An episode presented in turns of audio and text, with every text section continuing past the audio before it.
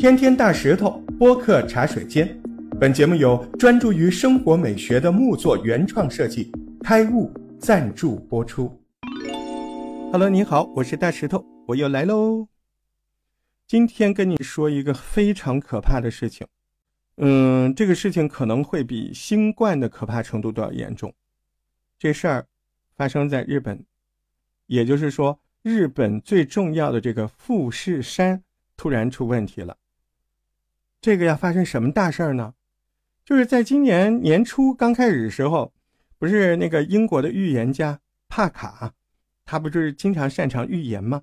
他就预言今年日本年末会发生非常恐怖的大地震。这当时人家说说，嗯，预言家嘛，啊，文字游戏哈。然而，现在这到年底了，好了，日本的富士山报道出来有异象，就是里面有异动。这个帕克的预言再次被人提出来了。啊，终年白雪覆盖的富士山顶。竟然不见了，哎，大家都记住这个，记得这个画面啊！富士山它上面不是有个顶吗？世界上很多这个有名的雪山，它有这个雪顶，对吧？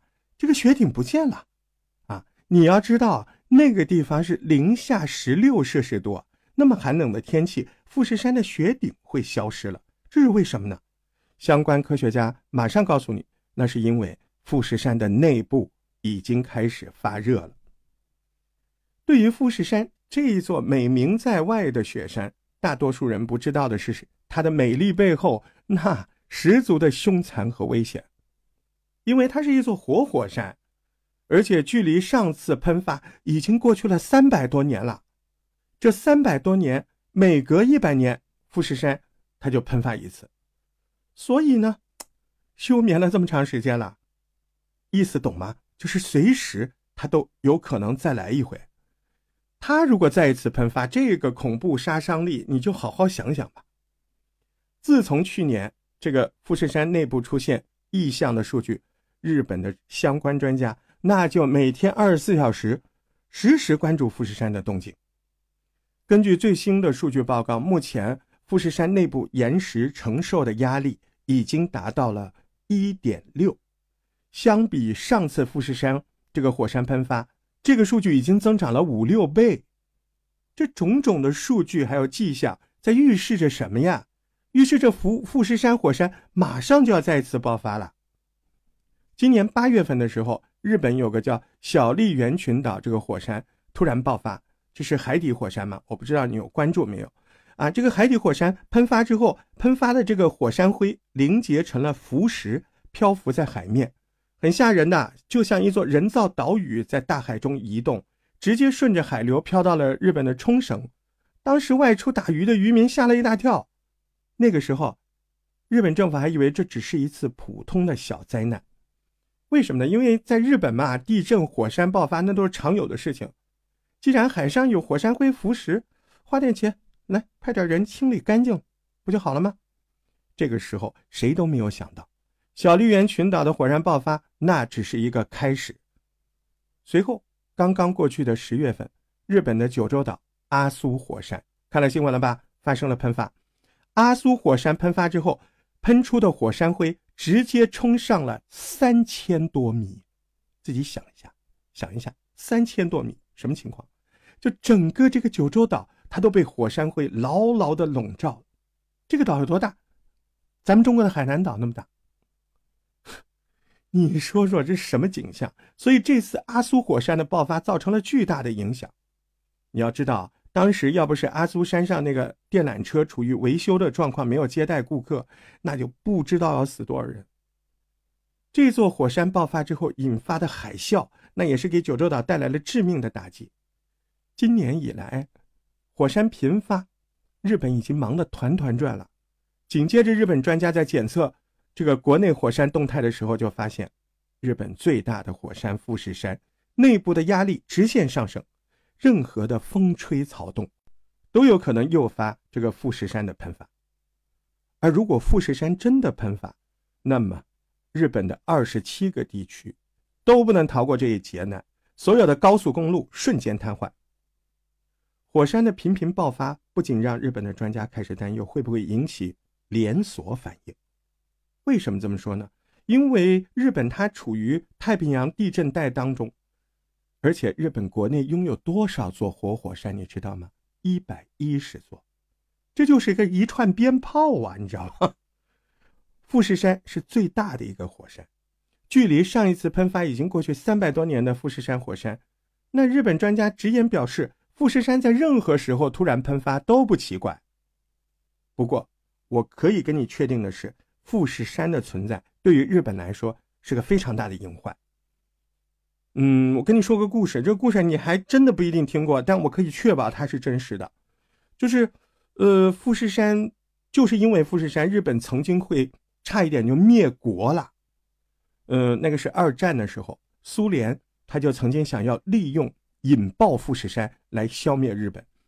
当时苏联都做好了计划了，派准备派遣这个重型的轰炸机全方位向富士山，准备是投掷五百多枚小型核弹这种炸弹吧。那样的话，受到疯狂轰炸的富士山必然会彻底爆发，日本也将因此就不复存在了。后来，因为很多苏联的专家觉得这个计划太过于疯狂，才就此作罢的。但是实际上，这个计划成功率会非常的高。你要知道，富士山是日本最大的活火山，这就宛若一颗定时炸弹，明白吗？而且，你当时苏联不管是导弹还是轰炸机，那都是处于世界顶端水平。如果当时富士山受到巨大冲击，必然会彻底爆发。如果成功引爆富士山之后，连锁反应之下，日本国内一百一十座活火山，我前面说了嘛，鞭炮对吧？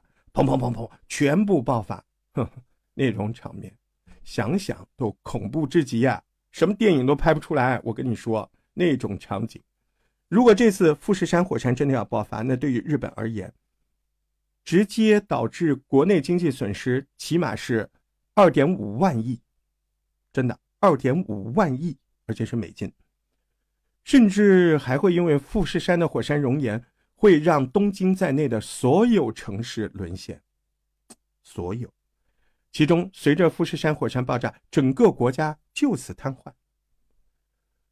但是你要知道，火山喷发出来不仅仅是熔岩熔浆，还会有大量的有毒气体，像是二氧化硫。这种气体一落到地面，这个大量的生物就拜拜了。这样的破坏会导致日本很多年，不是现在就是以后很多年都不适合人类居住。而随着日本富士山喷发，其他国家也不能幸免哦，我们不能幸灾乐祸。太平洋受到日本的影响，板块会持续的向周围运动，到时候凡是跟太平洋板块有接壤的板块，都会受到非常大的影响。像确定的是，旧金山、洛杉矶、拉斯维加斯这些都一定会受到地震的袭击。那这时候你要问了？那对于我们我们中国呢？嗯，你你也不能这么说。是的，专家也说了，这个事儿呢，好像直接对于咱们中国没有什么影响。啊，你可以放个心，但是这个心放不下来呀，你知道吗？你不能这么看，你要知道，现如今地球各种极端天气，不得不关注重视日本的这个喷发危机。你看，今年我们国家，呃，南方干旱，北方涝，对吧？这个造成多多大损失？还有啊，澳大利亚、印度尼西亚、巴西，这个降雨量一下子增长了非常的多，而非洲、美国。连年出现干旱。我告诉你，如果日本火山爆发，大量的火山灰，整个地球的气温绝对快速下降，整个世界的气候都会受到严重的影响，而且不是好的影响。还有啊，如果火山爆发当中导致日本核泄漏，那到时候全世界都跟着买单。